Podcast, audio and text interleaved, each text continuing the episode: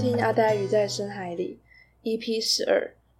好，这是我们又是一个非常久违的一集更新。那我稍微看了一下，距离上一次更新已经相隔了呃快要五个月，也就是将近半年。那我觉得这真的很荒谬，因为我其实是有打算好好做这个节目的，但是我知道这样下去，第一个是我的录音品质已经不太好了，那又经过这些种种的原因，就是只会加深我的节目没办法累积固定听众的可能性。那在这边我就只能先祈祷说，有一些人会喜欢我的节目，然后现在突然看到更新的时候，会觉得有点惊喜，并且愿意再点进来听听看，然后或是觉得很无聊，嗯，也可以听一下再走开。我也不知道，但是，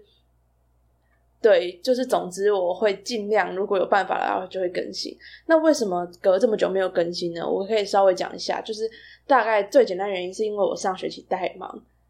那我觉得忙本身其实不会跟录音有什么冲突，比较大的冲突是因为我因为忙，所以就少了很多时间去吸收其他作品，然后从其他作品得到一些养分，那也就会让我没有东西可以在节目上讲，因为我就只有。很努力的在处理可能比较学业上的事情，那我自己觉得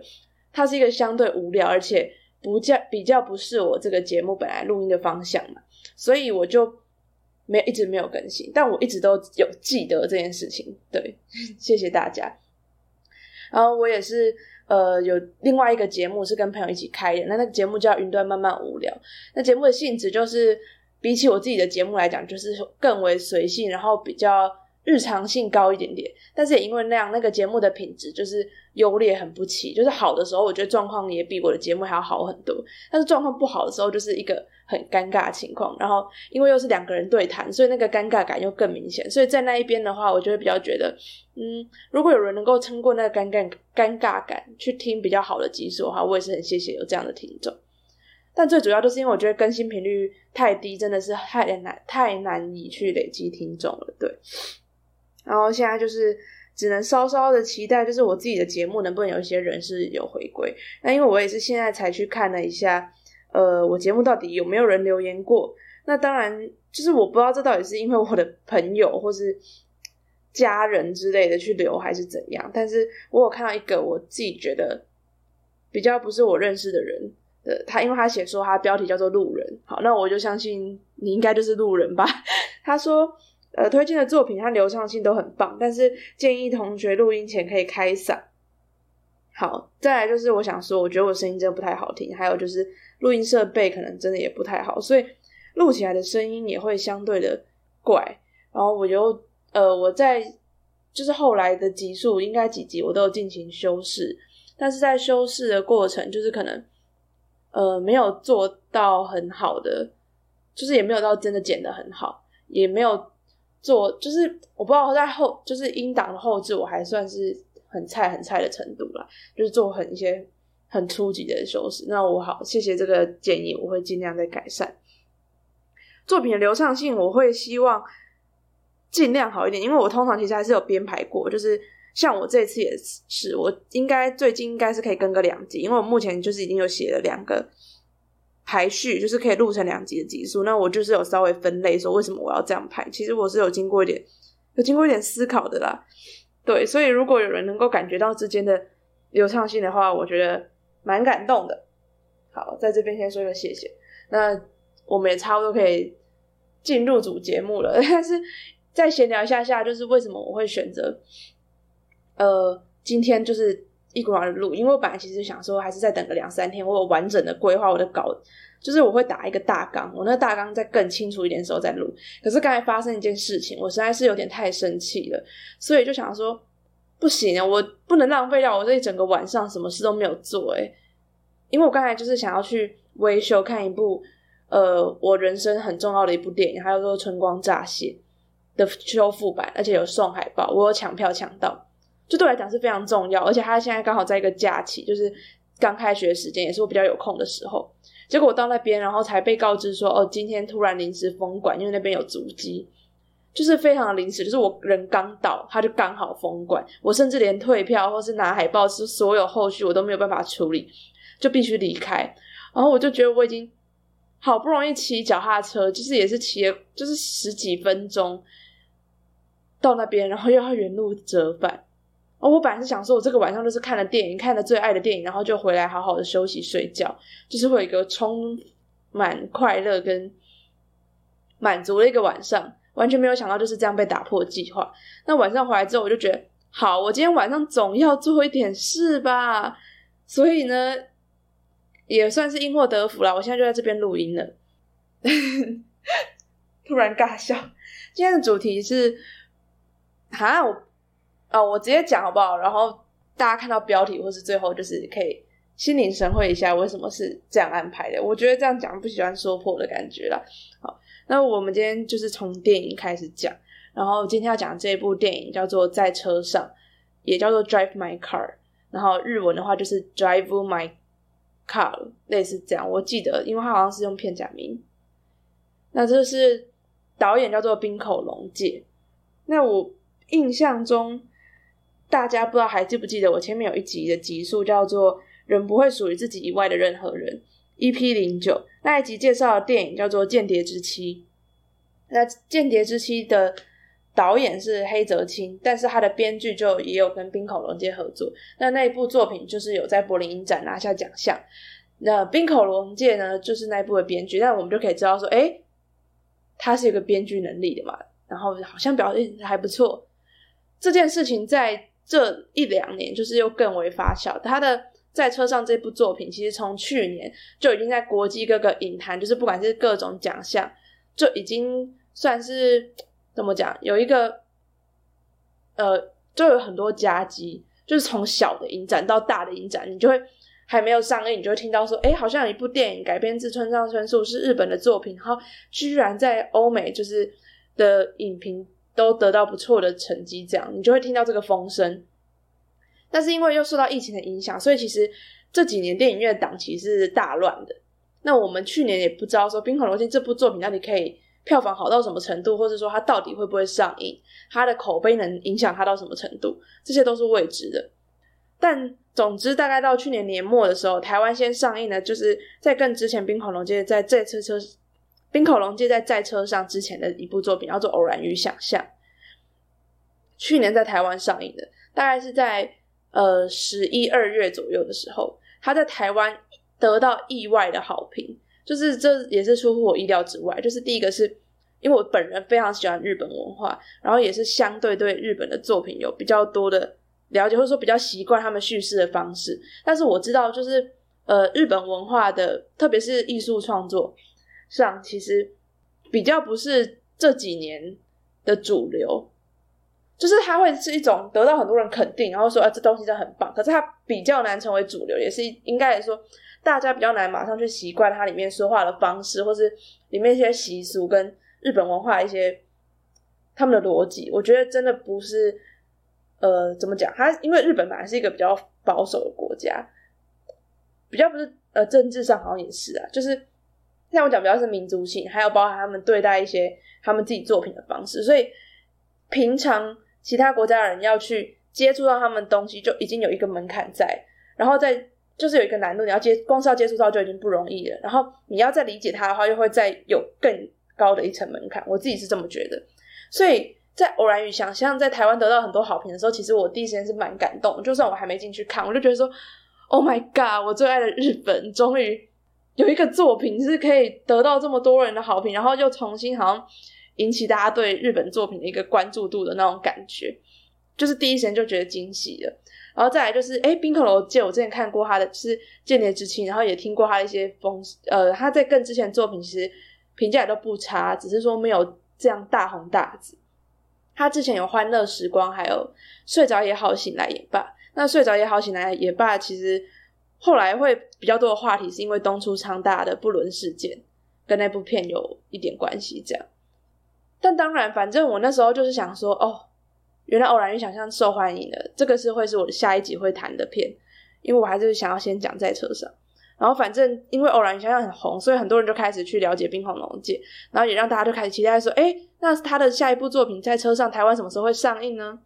就开始有这个呃热潮吧。那片商当然也是顺应这个时势，然后也是很积极在打片。这边先献写台湾的东浩影业，他们。引介了冰恐龙界的片，而且我觉得做了非常好的行销。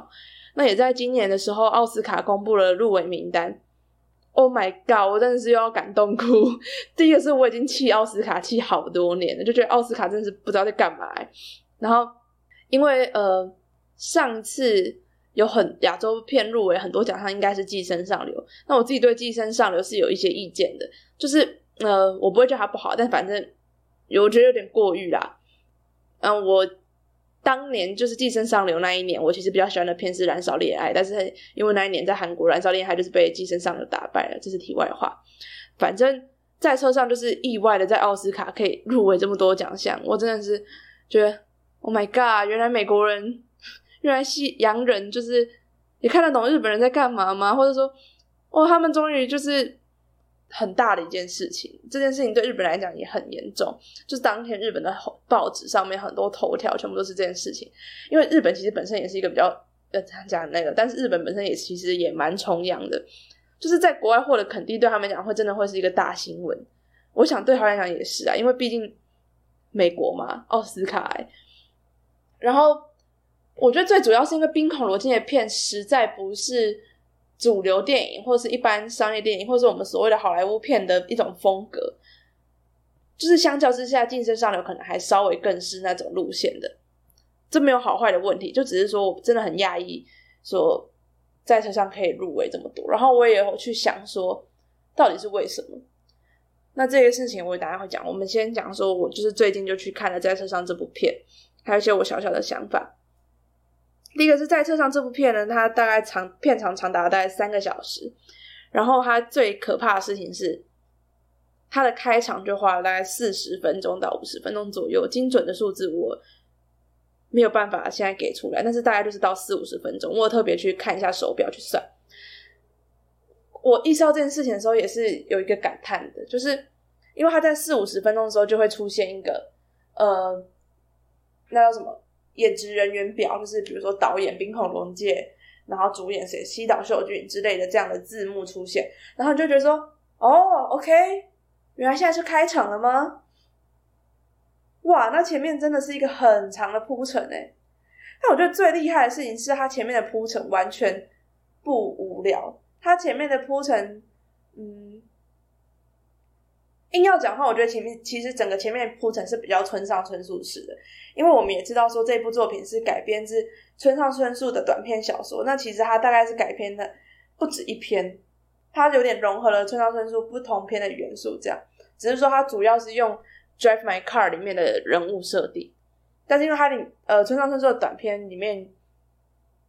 很多东西没有提到，也没有那么的没有给人物建构出这么明显的血肉，这也是村上在写。短片的一种手法，但是电影里面就是把这些血肉去补齐，然后他补齐这边的时候用了很多的方式，大家也可以谈这部作品有很多的互文在里面，而且它是一个互文又互文又互文的东西，这也是一个很妙的事情。然后我觉得这也是一个喜欢文学的人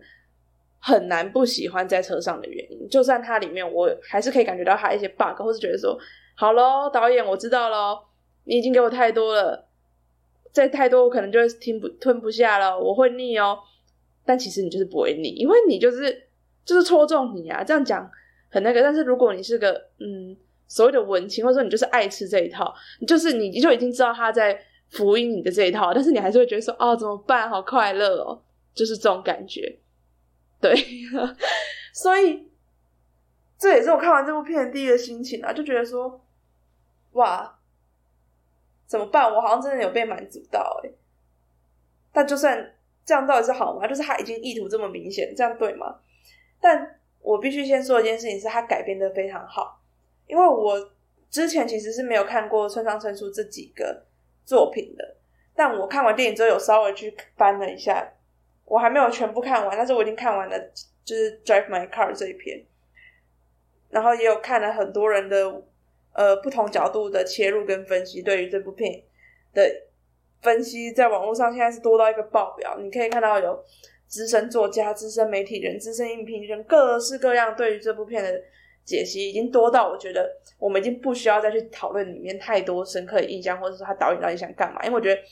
讲的人真的太多了。我觉得我们还是可以聊一些比较心情层面，跟你看这部片会得到什么这样。好，反正就看了这一堆东西之后，你第一个感想会是这部片真的改编的很好，就是它完全你在看的时候，你会觉得它是一个可以独自成立的电影。因为你知道，有时候我们在看一些小说改编的电影的时候，你会觉得说，我好像应该要先看过小说，或者说这个小说的世界观好重要，重要到它跟这个电影一定是两个要绑在一起。但是我觉得这部片很成功一点是，它没有到曲解村上春树的文本，他取了里面的精华，然后用了很多冰狂龙街自己的个人特色进去，然后也让它成为一个完整的影像语言。这是一个蛮值得被肯定的事情。因为这年头的文本改编真的太多又太难了。我们都知道现在就是内容产业很发达，然后剧本也很缺乏，所以有很多的 IP 改编。但是这就有好有坏，有很多 IP 改编就只是，呃，就只是在卖那个 IP。对，但是这部片真的有更多导演自己的方式在里面。那我们先讲，就是前面四十分钟，他做一个很长的铺陈。那后面我可能会提到内容的部分，如果会介意暴雷的人，就是可以自己斟酌一下。但我觉得这是一部蛮讲究感受性的电影啊，我也会尽量不要爆那种大家会觉得被暴雷的点。这样，嗯，因为我觉得要聊一个东西，还是必须去从它的内容来讲，不太可能完全不提它的内容在干嘛。反正在车上就是呃，前面有一段很长的。前面四十分钟的铺陈呢，是男主角家福跟他的妻子之间的关系，主要是由他们两个去建构这整个四十分钟的张力。然后你会，他一个开场就用了一种蛮诗意的镜头，然后你会一直听到他的妻子在讲故事，然后你会对那个故事产生好奇，因为那个故事本身就是一种有点诡谲，然后融合了我觉得有一点不合理，然后又有性的暗示，但是那些性的暗示又好像超越性本身，他。跟很多的意象去做结合，那我觉得这也是为什么我会觉得前面四十分钟很村上春树的一个原因，因为他在这边用叙事的手法就比较贴近，会给人一种啊，这是村上春树的一种做法的感觉。但这些东西其实，在文本村上的文本里面并没有太多。然后，呃，你会透过妻子跟家福的关系去认知到说家福是什么样的人，然后他跟妻子之间那种。若即若离的关系，好像你很难去抓到说他们是到底是精神上的共鸣，还是他们是肉体上的扶持，还是说他们是貌合神离吗？也不是，你会在这之间感到很多的犹疑跟怀疑，你会想知道说他们两个人的关系到底为什么可以给人一种这对夫妻好特别的感觉？你会就是你会开始在心里面种下这个因子。然后到这边的时候，四十分钟大概就是建构这样。还有一个就是比较大的事情是，这时候有一个很重要的角色出场，他是，嗯，可以说是这个妻子外遇的对象，但是你又会觉得他好像也不是外遇。那这也是家福会觉得很困，你会对家福感到更加想要了解，说他是怎么去理解妻子这个角色，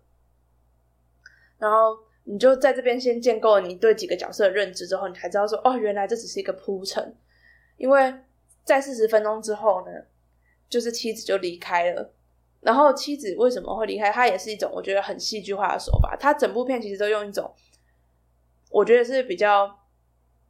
剧场性的感觉。应该说你会很清楚认知到里面每个人都在演，他都在讲一件事情让你知道。可是他就是可以把他们讲的很。很合理，或者他就是把它凑在一起，会让你觉得说好，我接受，我愿意入戏，这样好。所以四十分钟后呢，他们就就直接进入他们的呃正片。那正片环节其实就是有比较有，你会觉得说，哎，前面就是好像发生了很多高潮，那现在能干嘛？后面还有大概两个多小时的片场，哎，你就看到家福会去呃一个他去广岛，然后。在那边驻村，然后要做一出戏，然后他就在那边担任导演，然后要导《凡尼亚舅舅》这一部很经典的剧场文本。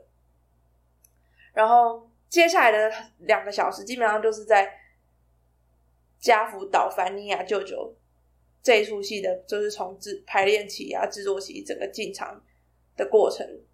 他的时间去大概是在这个时间去完成的。然后这一边一开始你也会。我觉得还是有些地方会让人觉得有点太过冗长，或是可以稍微缩减，因为他用了很多他们如何排练这出戏的方式，想要去讲一些事情，比如说里面很重要，想要强调的是有一些想要告诉你说语言的重要性跟语言的不重要性。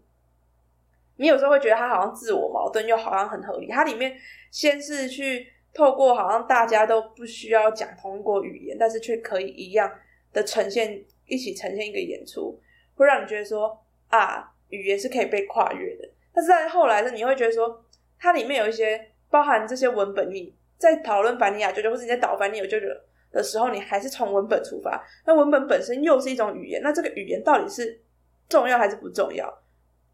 我自己的结论是，我觉得它还是很重要。它其实应该说它的重要是有一种形而上，它不是只是说我今天讲中文，你讲日文这件事可能是比较不重要。可是我们中文怎么去理解一个语言逻辑，或者说日文怎么去理解一个语言的逻辑，才是它背后比较重要的事情。或者说这些可翻译跟不可翻译性到底要怎么被演绎出来，也是它里面呃一直想要去讨论的一个事情。然后家福也在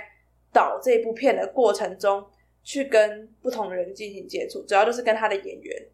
透过你会觉得好像有点像是戏剧治疗，你好，你就会觉得这部片一直在反映凡尼亚舅舅一直在反映家福导演这个人的内心状态，然后也会觉得家福跟那个时候妻子的第三者，哦，对，那个时候妻子的第三者在这边是担任，后来就是成为家福去导的戏的男主角这样，然后你就觉得他们两个之间的关系很微妙。你会觉得家福好像是想要去刺激他一些什么，但又不敢，但是又好像他想要做什么，他一直在拿捏那个针要不要戳下去那个距离。我觉得那些感受、那些张力是这部片你看的时候会觉得很爽的一些地方，然后也会觉得你现在那个气氛里面，因为你会很没，你会觉得好想知道接下来会怎样。然后呃，还有再来就是家福跟女司机，其实我觉得我没有到很吃女司机这一套。就是我蛮意外，他其实应该算是这部片很重要的一个影子，但是我反而没有很吃他的这些段落。但他其实主要就是一个比较不苟言笑，然后神色比较淡定的一个女性，然后很有个性。那他在担任司机的过程中，他其实不太会多讲什么话，也不太会干预别人。但是偶尔就是在家福慢慢对他感到信任的时候，他们还是有产生一些对话。然后他们两个人好像彼此找到了一些。空缺可以互相填补的方式，这里比较不是那种，不是爱情上面那种，比较像是说他们两个人有都经历过一个他们不知道去怎么解释的伤痛那种感觉，然后他们两个人都在用一种自己认为比较好的方式去掩盖，或者说自己就是拼命的去忽略，或者说就是他们都是用一种比较。呃，内敛的方式去面对那伤痛，因为他们都是一种比较不太会主动跟别人开口的人，所以他们会把那个伤痛或是他们想要处理的事情塞在自己的内心深处，然后会用自己的方式去跟他相处，但是其实可能并没有真的解决这件事情。这整个过程就在一个我也觉得有点偏莫名其妙的一个点，就是我觉得有点硬要，就是他有点硬要，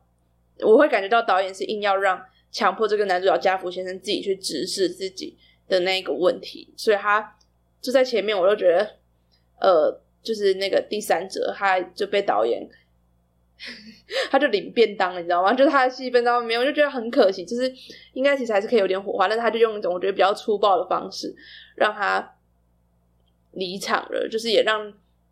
这个第三者角色其实是可以在有更多事情可以。发生，但是他到后面，就是他前面其实还蛮有，你会觉得他还蛮有东西的，好像有些东西还没有被挖出来，你会想要再更知道这个人的血肉是什么样子。结果他就突然被很粗暴，然后很功能性的使用，就会在这边觉得小可惜。但是也因为这些粗暴跟功能性的使用，才可以迎来更后面一种真正一种这部片的主，呃，他想要讲的一个疗伤的感觉，会让家福这个人他有办法去面对他想。他必须面对的事情，然后也让这个女司机可以发挥她的功能，终于可以去带给家父一点精神上的新的想法。这样，那我觉得这部片还有一个就是看的时候会觉得我觉得非常快乐的一个原因，就是他从东京都到广岛看得到，然后到濑户内海的旁边的小屋，然后再从广岛一路开车到北海道，就就是这个日本风景真的是完美的。在这部片被拍出来，你就会觉得 Oh my God，那就是疫情好久没有去的日本，日本就是有这么美的地方哎。这就是你在 看的时候会跟戏无关，然后会觉得哦好爽的一个时候。对，然后这部片我其实想要讲的是，它里面的互文真的是太多了，因为呃，在车上是改编自村上春树的《Drive My Car》这个小，主要是改编这个短片，那《Drive My Car》这个。名称跟村上春树这个灵感来源是来自于 The Beatles 披头士的一首歌，叫做《Drive My Car》。然后它收录在村上春树的一个短篇集，叫做《没有女人的男人们》。那这个短篇集的名字又是村上春树想要致敬一个就是经典作家，叫做海明威。海明威有一本作品叫做《没有女人的男人》，它就是一个致敬又致敬、互文又互文，一直围绕的东西。然后他今天又在被跟凡尼亚舅舅扣合在一起，形成了这一部电影。光是这样，它背后可以被解构出来的意象跟文学性就太多了，也太琐碎了。那我觉得他做的很好，是《冰恐龙剑》，他是一个我自己觉得他是一个很温柔的导演，他的片都会到最后，你他的温柔不是那种，可能也有点心理鸡汤，他是那种你会最后你会觉得说，呃，我们还是要大家还是会在这个世界上。生活下去，生活下去那种，然后你会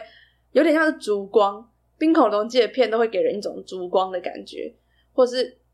就是好像点燃了一个蜡烛，不管是在偶然与想象里面给人建构奇迹的感觉也好，或者是在间谍之妻的剧本里面，你感觉到人性的部分，或者他最后留给你的一个想象空间，或是在更早期。冰火界的其他部片都有这样的特质，所以我们就会知道说他是一个很温柔的导演。然后我觉得这也是一个我愿意、我很能吃得下他的地方，因为我其实是一个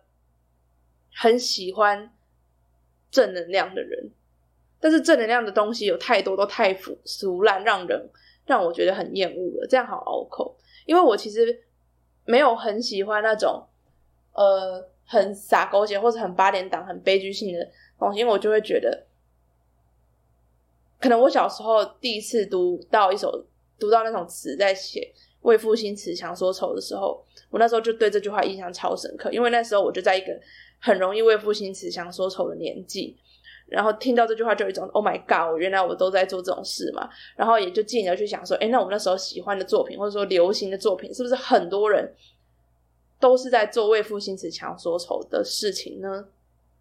就产生这样的想法，然后到后来，我就想要，再后来就是我认识了喜剧，然后我也更意识到喜剧其实也是建立在人的负面情绪之上，然后他怎么去转化那个情绪，跟去做出一个会让人家觉得快乐的喜剧，是一个很难的事情。那当然，在车上不是喜剧啊，但是在那之后，我就会开始更想要知道说，那一个作品，如果我想要走向一个好像比较明亮的结局，但是又要掌握那个过于心理鸡汤，然后又不能太傻狗血，那个界限到底要怎么样的时候，我觉得《冰恐龙界》在车上就做的蛮好的，因为它其实整部片的氛围其实是偏哀伤的，包含凡尼亚舅舅这个文本也是，但是他最后用了很，呃，他最后的演绎方式会让人比较能够接受，然后你会跟着他一起进入凡尼亚舅舅这个文本，我觉得他做的还不错一点是。你就算没有看过《凡尼亚舅舅》，或是不知道《凡尼亚舅舅》在干嘛，也都没有关系，因为它里面已经把他想要提炼出来跟他的片融合的地方做了一个很好的对应，所以我觉得他反而更适合给那些没有看过《凡尼亚舅舅》的人。或许有些人都看了这个之后，会对相关的戏、相关的剧作产生一点兴趣，也有可能这样。然后再来，我想要讲一下演员的部分，演员的部分就是。我必须谴责里面的台湾演员，他叫做袁子云。虽然他最近就是应该因为这部片得到很多好评，然后他也得到很多工作机会，但总之我真的没有办法接受他在里面演戏的方式。而且我不就是他真的太让我出戏，而且他那个演戏方式有办法在里面过关，也会让我觉得说，家福导演，你真的是一个这么有名的导演吗？你作为一个就是不错的剧场导演，你真的觉得这样的排练你给过？你真的觉得这个演员这样上台 OK？你有没有看看其他演员跟他的落差有多大？真的是没有比较，没有伤害。那个台湾演员在里面，就是因为他们有，就是戏中戏就是班尼亚舅舅嘛。然后台湾演员在里面讲话的方式，就是他读剧本的方式，他在里面好像也表现出一种叛逆性，好像他很有个性，然后很认真，然后很了解这出戏一样那种感觉。但是你知道他念台词的方式，就比如说啊，真叫人悲伤啊。他不止读剧的时候这样，他真的在演的时候也是。我不知道是因为他中文不太好，还是怎样。因为我觉得他讲英文的时候，在里面会比较自然一点，所以我就在想说，是不是因为他本身有可能是一个小时候惯用英语英语比较多的人，中文能力可能比较差。因为他的中文，就是我也怀疑过说，哦，所以他到底是不是台湾人，还是他其实是中国裔，或者他其实在国外长大，还是怎样？我有种种不同的想法。哦，但他的中文真是遭到一个莫名其妙的境界，就是你听他就觉得没错啊，这是台湾人啊。他是台湾人在讲话，但是怎么讲成这个样子？他就会说：“真叫人悲伤啊！”先停手，停，我请你停，会类似像这样讲话，然后我就觉得好生气了。就是你今天如果真的想要叫别人停的时候，你怎么可能会是停，请停？你是你一定是这样啊！我假设是我的话，我一定是说你不要碰我好不好？停，你一定会就是我觉得他是会更有情绪，或者说。你的讲话的方式，你一定会有快慢，然后你一定可能会有爆音，或者你可能就是你一定不会那么字正腔圆，而且你的字正腔圆又没有到很标准。你如果要字正腔圆，你就是要么就像你讲北京话一样，你够清楚，够够够像普通话，但你也不是，你就是在讲一个台湾人讲的中文，然后你台湾人讲的中文又讲的很不自然，又讲的像在背稿，就会整个很不成立。然后好了，我觉得可能因为外国人看这部片，可能也听不懂中文，这可能就是语言不太重要的原因吗？就可能会给过吧。但是比起来，另外一个韩国演员，这里面有两个韩国演员都演的蛮好的，他们也算是戏份相对来讲比较多的几个角色，我觉得他们就都诠释的蛮好的。里面那个韩国演员就是有一个女生，她是演一个没办法说话的人，所以她里面是透过比手语的方式。去演绎，然后他的手语，第一个是他的手语是有力道的，你可以从他的手语之中感觉得到语言的抑扬顿挫跟轻重缓急，我觉得这是一个蛮厉害的事情。然后他的眼神也会跟他里面要传达的眼神一样，比如说他今天要演白尼亚舅舅那一段，他可能是一个呃比较无辜的眼神，你就会从他的眼神看到无辜，或者说他现在是一个。比较坚定的眼神，你也可以看得到眼他的坚定，这些都是在他可以搭配他的手语，然后一起传达出来的。然后我觉得这个比手语的这个韩国演员对于这部片的帮助也蛮大的。我喝口水，天哪，今天讲太久了啦！好，我等一下可能要砍一下今天的东西的量，不然会讲太久。还是今天就全部都留下在车上就好？不行啊，我后面都已经排好节目了。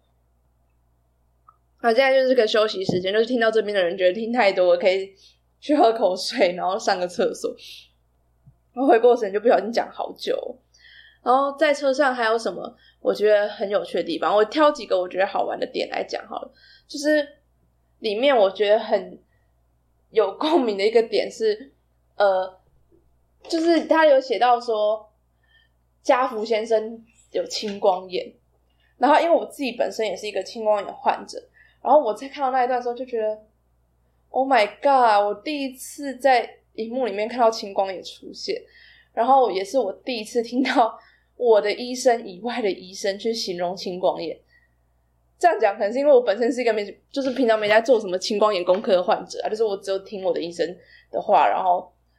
就是。就能做这些，就是我自己能做的事情，就是比如说，呃，适时的眼睛休息啊，吃药啊，点眼药水这种。就是我可能没有真的去了解这个疾病，没有去做太多这个疾病本身的功课，所以也会这样。所以我在看到青光眼出现时，就是说，嘿，因为我自己会觉得很罕见嘛，对我来讲，至少对我身边的人来讲也是比较罕见。我想说，哦，居然电影里面会有出现青光眼，就是那他既然会选择用青光眼这个，他一定也是有他想要传达的意思，或者说为什么家福先生得的要是青光眼？从比较逻辑上来讲，很简单啦，就是因为呃他的视野有被缩小，所以他不太能开车，那这样就让他后面比较可以接受司机去开他，其实也有一个。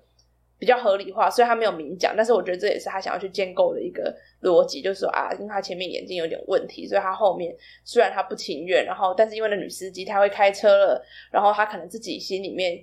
也会考量说，哦，这样子各方面可能都比较好之类的。对，然后它里面的医生就是也有提到说，青光眼是一种医学上现在找不到根据，然后也不知道怎么治，它就是一个。未解之谜，然后就只能说哦，我们只能从眼压来控制。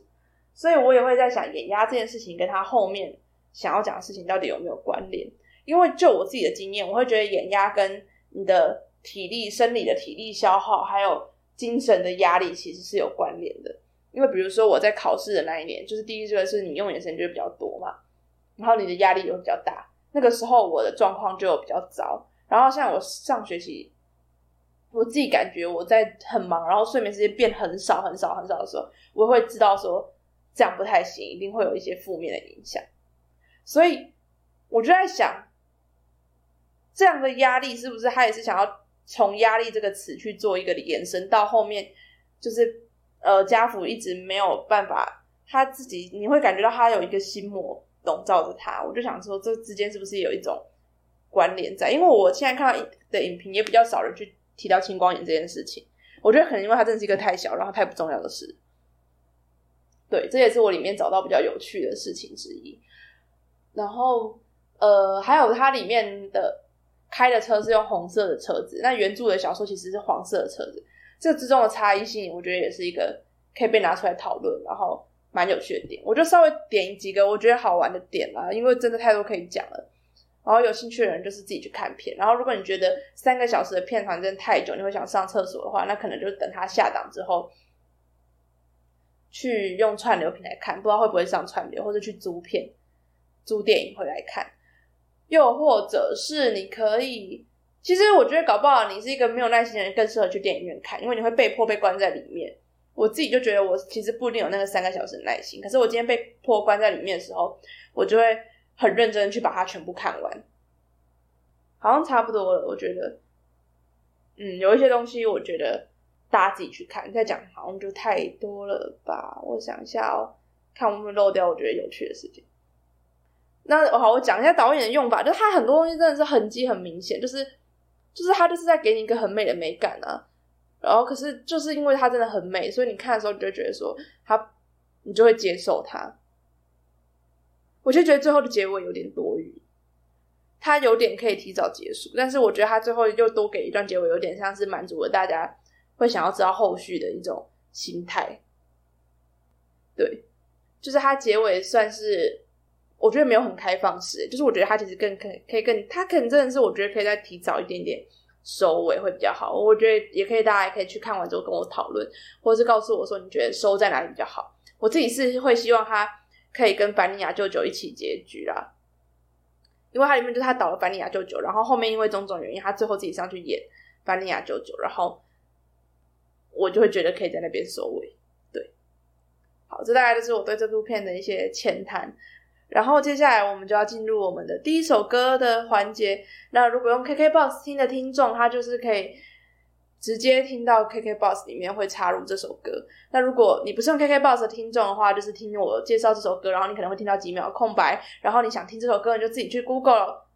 来听。对，那我要推的歌呢，就是就叫做 Drive My Car。我觉得就是对啊，就是烂梗，这应该是没有完全没有出乎意外吧？因为都已经讲这首这部片了，怎么可能不 Drive My Car 不讲？就是。不选这首歌呢？而且我是一个披头士的脑粉诶，因为《Drive My Car》就是披头士的一首歌，然后它其实是一首我觉得蛮轻快的歌。然后它里面的歌词，我觉得也在想，它这部歌这片这个歌跟这个小说文本，还有和这部片到底有没有关联？我其实觉得还是有的诶他歌词里面开头就是说，As a girl, what she wanted to be. She said, "Baby, can't you see I want to be famous, a star on the screen, but you can do something in between. You can drive my car. I'm gonna be a star. You can drive my car, and maybe I'll love you." 我觉得它里面这些内容，我反而会觉得比较像是在讲他的前妻，就是我觉得他还蛮适合被应用在他前期上面的。对，那就也是大家自己去感受。然后我觉得有些东西就是只可意会不可以言传啊，特别又是电影和音乐这些，我觉得很感性的东西。然后我必须讲说，在看在车上的时候，其实我是有犯累的，因为我真的是，因为他想讲的方式，或者他讲话的方式，就第一个是他讲话的方式，其实我觉得蛮像我喜欢的日剧的形式。然后日剧就是大概可以分两大种，一种就是很，一种就是那种很动漫式的，然后很也是比较八点档式的那种流行，就是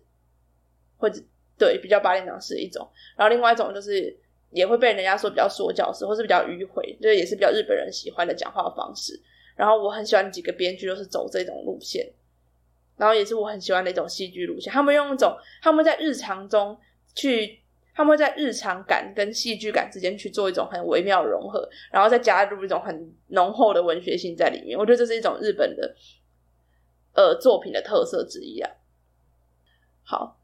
就是让大家推荐大家这首歌，也推荐大家披头士。披头士真的是一个很棒的乐团，然后这一整张专辑都非常棒。这张专辑其实《挪威的森林》也是出自这一张专辑，就可见村上春树真的是一个披头士的粉丝呢。接下来我们就进入我们的第二个阶段。其实我后面应该还是会讲电影，但是我们先切到我们来讲书的部分。今天的节目已经录太久了，四十分钟。Oh my god！我这后面真的是要标速了，这样对其他作品好不公平哦。好，如果太长的话，我觉得大家就自己分段听好了，还是我把它剪成两集啊？就是上集跟下集，我大家看总长数再总时长再决定好了。好，接下来我要讲的书，其实，呃，我会一次讲两本，是《丝路分手旅行》还有《不在场证明》，作者叫做李同豪。那一次讲这两本，是因为这是两本书都是他的作品，然后，呃，有蛮大的关联性，就是我觉得我可以放在一起讲。那我先讲一下李同豪这个人。李同豪他是记者，然后他也有一个老牌的，就他经营一个粉丝专业，叫做“对我说脏话”。那他的文学之地其实也很长了，《丝路分手旅行》是他大概好像是十七年前的作品吧。这一次的出版就是一个复刻版，因为就是搭配他的新书，他们就是一起出，就是有种套书的形式这样。呃，他就是曾经拿到一些短篇小说啊、散文之类的奖项。《丝路分手旅行》这本书很有名的一个一句话，是他当年。出版的时候放在书腰上面的，他写说：“从今以后，只要能够伤害你、让你痛苦的事，我都会尽力去做。”第一个就是这句话是一个非常强烈的一句话，你放在书腰上，然后它的书腰是黄色，它非常的抢眼，然后你在看的时候就会觉得这就是一个诅咒吧？它是，可是他把一个诅咒写的这么美，你就会想到这说，所以这本书在干嘛？它的名字又叫做《丝路分手旅行》，你会觉得分手。旅行这件事听起来也好诗意，所以他也被说是那个年代的文青必备书，我完全可以理解。但是你在打开他的书的时候，我觉得他最厉害是他在那种呃，我觉得好的文学作品其实都是这样，好的文学作品一定都会有一定程度的日常性跟口语性，不是口语这样讲好怪，就是他不会去卖弄一些。他不会硬要卖弄一些很艰涩的用字，你一定会看得懂他每一个字。我觉得这是一个很简单、很基本的事情。然后，它里面的事件也是，你会它里面呃，我先讲四度分手旅行。四度分手旅行其实就是描述他跟一个朋友两个人因为一种两个人各自的原因，然后就结成旅伴，然后一起踏上一个旅行，就是要去丝路。丝路就是应该大家读过历史都会知道，就是中国历史里面。很重要的一个东西就是丝路，然后到现在“一带一路”也是与这个有关。那就是不知道丝路在干嘛的，就是去看一下历史课本，我就不想浪费力气解释。好，反正他就是踏上，他就想做一个丝路之旅。然后他里面叫分手旅行，也是因为他那时候其实他并不是跟他的伴侣去，他就是跟朋友。那他去的时候，他是觉得有一些他跟前任的记忆，他在想他走完这一个思路，他可能可以放下一些事情，或是看透一些事情，或是可以在旅行的过程中找到一些和回忆去对话的片段，类似像是这样。他透过，所以他整本书其实就是一个游记，然后他用散文的形式啊去建构而成，有一些地方还附上那个地点的一些他当时很漂亮的摄影照片，然后中间会夹杂一些他。写给前任的明信片，但是伪的。我不知道他到底有没有真的给前任，就是那种你懂吗？就是你有时候就会想要写一个东西，比如说我现在可能会想说，呃，写给初恋的一封信，就是有一种突然想到这个叫做呼告法，在修辞学里面的话，就是一种呼告。但是你今天把它写成一篇长篇的话，就是一个作品，但是你就是整个作品在做呼告这件事情，你在讲你自己，你在假想有一个人跟你对话，但是你并没有真的跟他产生对话。它就是一种手法，反正它里面就收录了很多这样对于前任呼告的一些篇章，然后都写的非常美，你会感觉到它里面的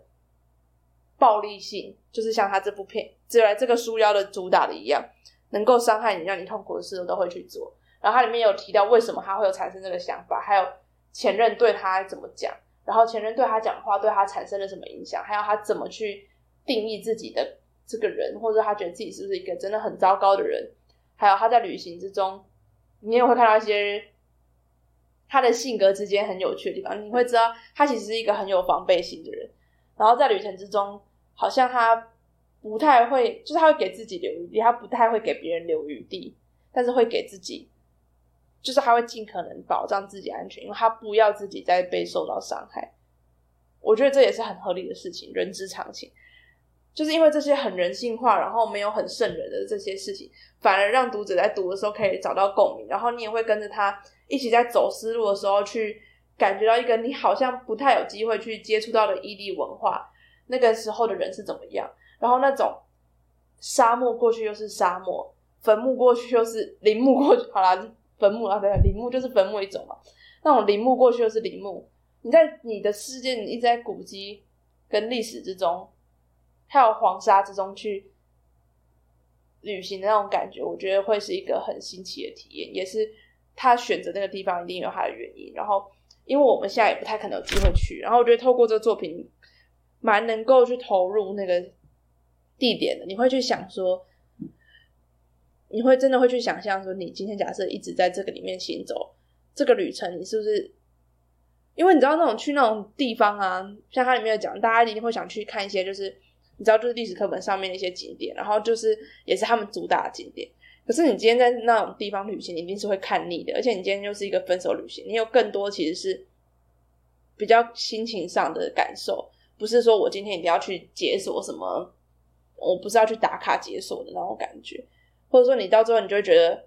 啊，我这个哭跟那个哭，这个佛寺跟那个佛寺到底中间差别在哪里？抱歉，我要喝一口水。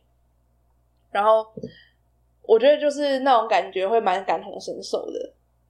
然后你也会知道说他在每一段路途之中，你可以感觉到他可能这个时间比较焦躁，这个时候他比较放松，然后这时候他找到了一些那个地方食衣住行的一些趣味，类似像这样种种的事情，我觉得都是在看游记的时候蛮有趣的体验。然后他后来的第二本书叫做《不在场证明》，也是这一次出版的。第二是这本书实在太不像是在写游记，从它的封面设计到它的书名，像完全跟《丝路分手旅行》是走一个我觉得不太一样的设计路线，里面的玩法也不太一样。我很喜欢不在场证明这个概念，它里面提到的是说，他从张爱玲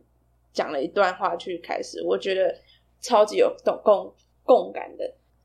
张爱玲曾经说。像我们这样生长在都市文化中的人，总是先看见海的图画，后看见海；先读到爱情小说，后知道爱。我们对于生活的体会，往往是第二轮的。呃，李同豪在《不在场证明》这本书里面就去执行了这件事情。然后我觉得他执行一个我也很想去执行的事情，我觉得很多人都是。呃，它里面去每个地点，里面这部片，呃，不是不是不是，我一直讲成片。Oh my god！对不起，好，我不能再对不起了。就是《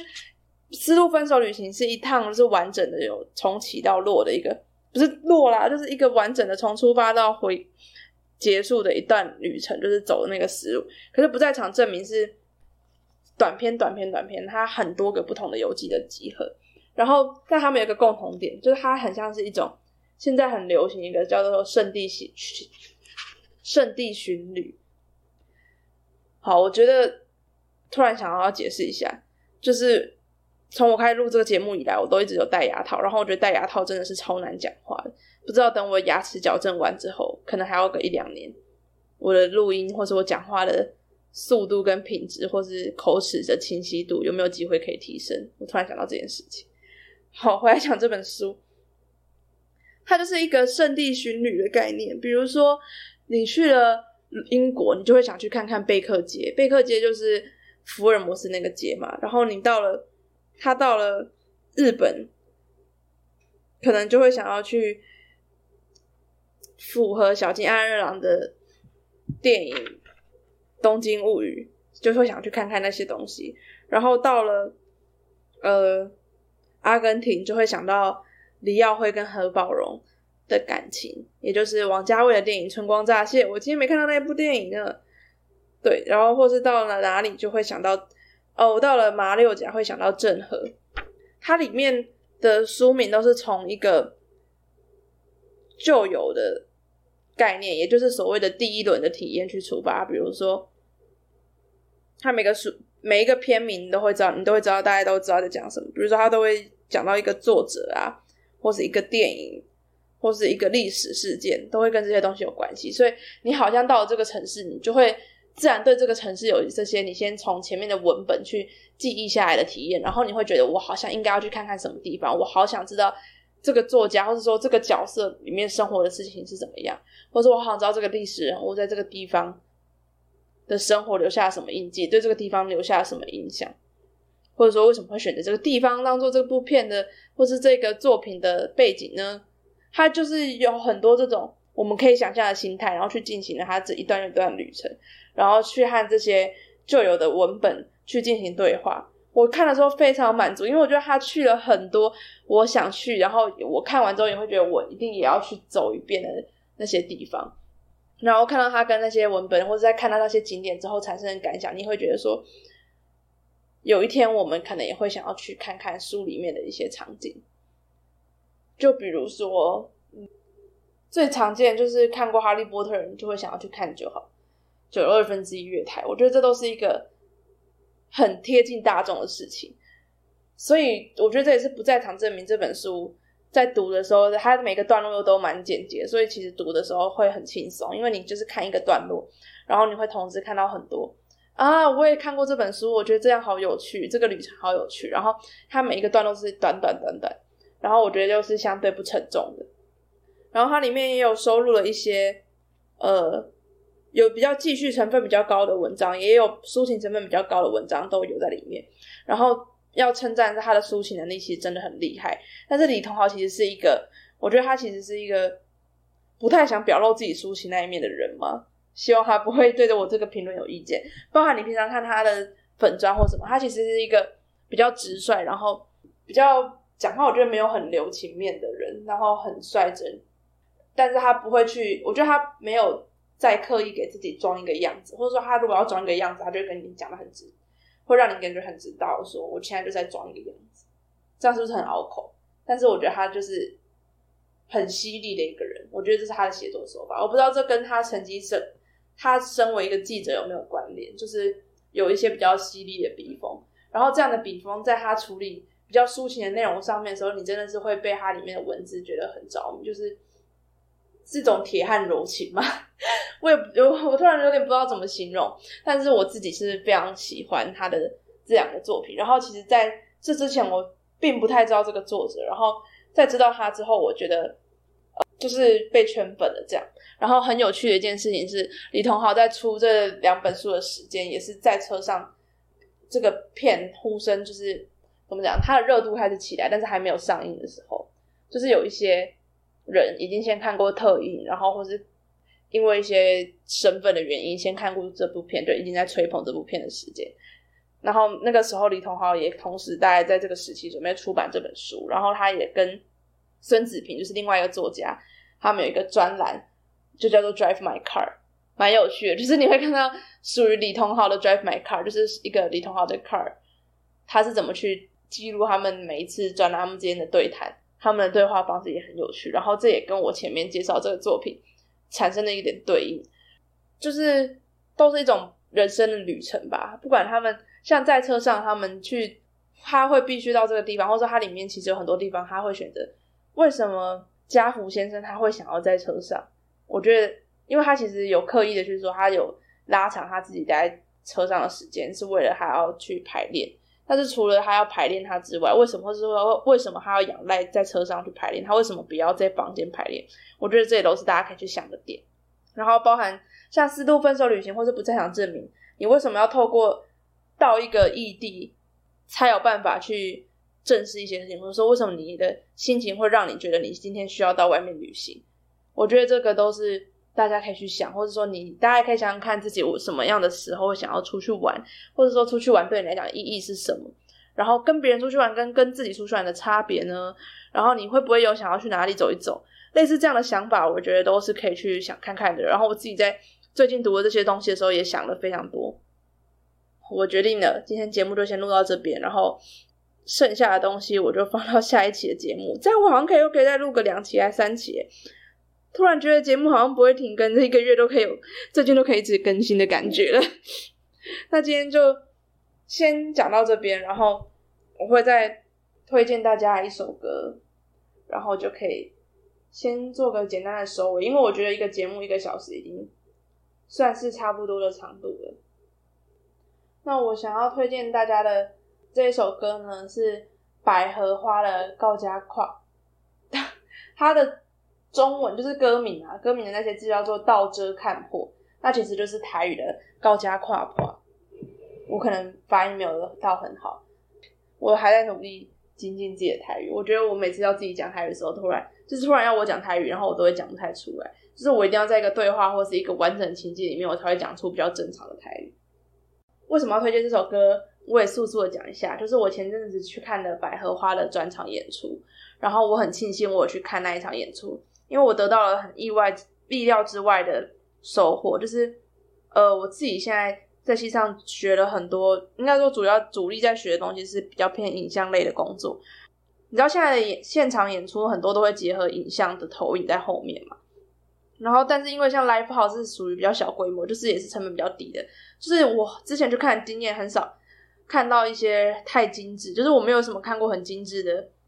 live house 的舞台，或是灯光，或是影像，就几乎没有，基本上都是靠着那个乐团本身的表现力，还有音乐本身去建构。但是百合花的这场演出，第一个是它没有很贵，然后它的音乐。品质非常好，完全没有，就是几乎没有走音，然后甚至比 CD 还要厉害很多。然后它跟它的影像做的很精致，它从头到尾每一个段落都有很好的结合到，就是我觉得很感动的一点。然后很庆幸有去看。那百合花是一个唱。台语摇滚的乐团，然后他们里面会用了很大量的北管，那北管就是传统戏曲里面才会有的东西，所以在很多现代人来讲，听起来可能会觉得有点怂，或是有点不耐听，或者说这是什么乐器，听比较不习惯。但是我觉得他们的歌就是，呃，有一些比较难的，就是你可能要听过一些之后，你再听，才有办法接受。但是有一些比较轻松的，我觉得高家快跑就还蛮好入口的，然后也是很舒服，然后又蛮有一种台湾的文化在里面。然后会选择这首歌，是他我很喜欢他去讲说人情世事都会看破这件事情，这是不是也是一种呃人生这整趟旅程最后会走向的方向呢？这是一个问句。然后百合花这张专辑叫做《不是路》，不是路其实好像是以前的人在送葬的时候会搭配的一个乐曲，然后它被拿来当做他们专辑的名字。然后所谓的不是路也是。嗯，我觉得大家也可以去想一下，不是路跟旅程之间，还有人生到底是不是一个旅程，这件事情之间的关系都可以去思考一下。然后今天的节目就到这边，然后我们还会有下一集跟下下集，不知道什么时候会更新，但是一定会更新。谢谢大家，我是阿佳宇。